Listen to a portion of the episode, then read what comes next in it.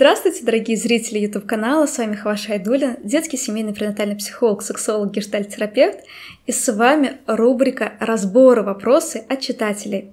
Поехали разбирать!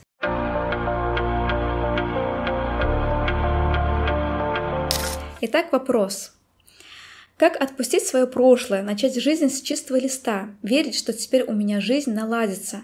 У меня ощущение, что лучше не будет, даже не старайся, и мои мечты не сбудутся – как бы ни дано, и все не могу это принять. Постоянно мысли приходят, почему у других это есть, а у меня нет, хотя я стараюсь.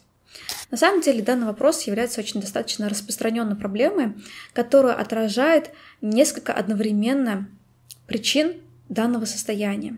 Первая главная причина – это э, травма. Когда человек пережил травму и долго находился ощущение беспомощности и бессилия когда родители или взрослые люди в жизни данного человека подавляли волю ребенка, травмировали его, а, а, создавали небезопасные условия, и ребенок находился в ощущении тотальной беспомощности и бессилия. Но ситуация, когда мне небезопасно, мне плохо в этих отношениях, но я никуда не могу уйти от этих людей – потому что иначе я не смогу выжить. И когда ребенок вынужден жить со взрослыми, с которыми на самом деле контакт небезопасен и даже травмирующий, то формируется синдром жертвы. Когда я начинаю подавлять и ломать собственную волю к сопротивлению. И единственный способ выжить в данных условиях реалиях жизни – это подавить свою волю к сопротивлению и просто принять, смириться – в принципе, сам защитный механизм достаточно полезный для человека. Ведь когда мы сталкиваемся с какими-то катаклизмами, событиями, на которые мы не можем влиять, мы уходим в смирение, в принятие.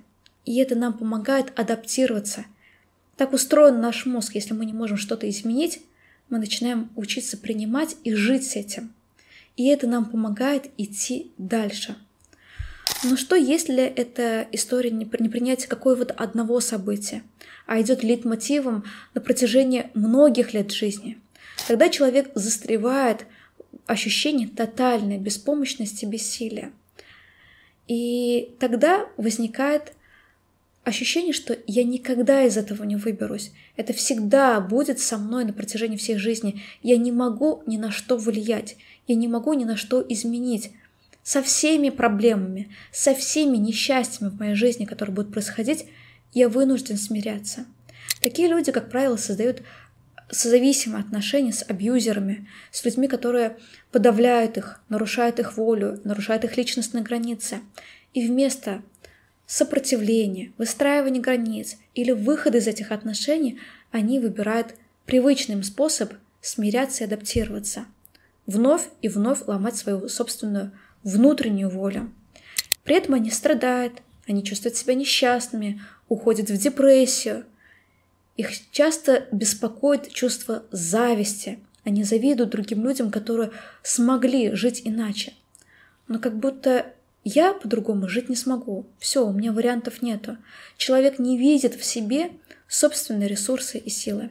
И это является следствием того, что человек находился на протяжении долгого времени, многих лет, в ощущениях э, токсичных отношений, которые разрушали человека и подавляли его силу к сопротивлению. Вторая история, почему возникает такое ощущение, это снятие с себя ответственности. Когда человеку проще сказать, что у меня не получится. Почему? Потому что если он себе сказал, у меня не получится, тогда он может оправдать свое собственное бездействие. По сути, это тоже относится к синдрому жертвы. Не то, что я не хочу что-то делать, я не предпринимаю каких-то действий для того, чтобы поменять свою ситуацию, но просто такие обстоятельства жизни. Не просто мне э, лень там учиться, работать, заниматься спортом и так далее – нет, просто мне не разрешают, у меня такие жизненные обстоятельства, у меня нет на это возможности. То есть человек каждый раз находит отмазки вовне, причины вовне, почему он живет данной жизнью.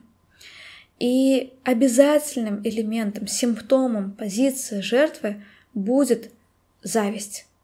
Когда вы будете завидовать тем людям, которые смогли жить иначе. Если вы хотите выбраться из чувства зависти, из позиции жертвы, Первое. Нужно проработать травмы, которые вас, как в капкан, заманили в ощущение вашей тотальной беспомощности. Второе – это признать чувство ответственности за свою жизнь. Да, в детстве вы не могли жить иначе, потому что вы, будучи ребенком, просто бы не выживали, не выжили бы. Это был единственный способ просто принять и уйти в безысходность и бессилие. Но сейчас уже вы взрослый человек, у вас есть воля, у вас есть ресурсы, возможности, вы можете принимать решения. И если вы выбираете такую жизнь, то это ваш выбор. Третье — это для того, чтобы выбраться из чувства зависти, важно понять, увидеть те усилия, труд, которые прилагает человек. Когда мы завидуем, нам кажется, что благосостояние данного человека — это все из-за внешних факторов. Ну, конечно же, у нее такой муж, поэтому она вот, видите, так с удовольствием там продает свои курсы, ее, конечно же, спонсируют. Ну, конечно же, она ухожена, потому что у нее нету кучи детей. Ну, конечно же, э, она там развивается, потому что ее поддержит ее окружение. Нам хочется верить в момент зависти, что успех человека — это результат благополучных, благоприятных факторов извне. Но на самом деле за каждым успехом стоит тысяча провалов и достаточно большой труд, который человек проделывает.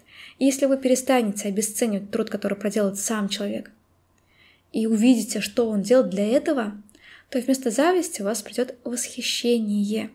Вы будете восхищаться силой человека. А если позволите себе быть таким же сильным человеком и верить в себя, в свои возможности, то это станет для вас мотивацией. И этот человек вместо раздражения, вместо зависти у вас будет возник, вызывать восхищение и являться источником мотивации. Если вам выпуск оказался полезным, не забудьте подписаться на мой канал, ведь вас ждет много полезных, интересных рубрик.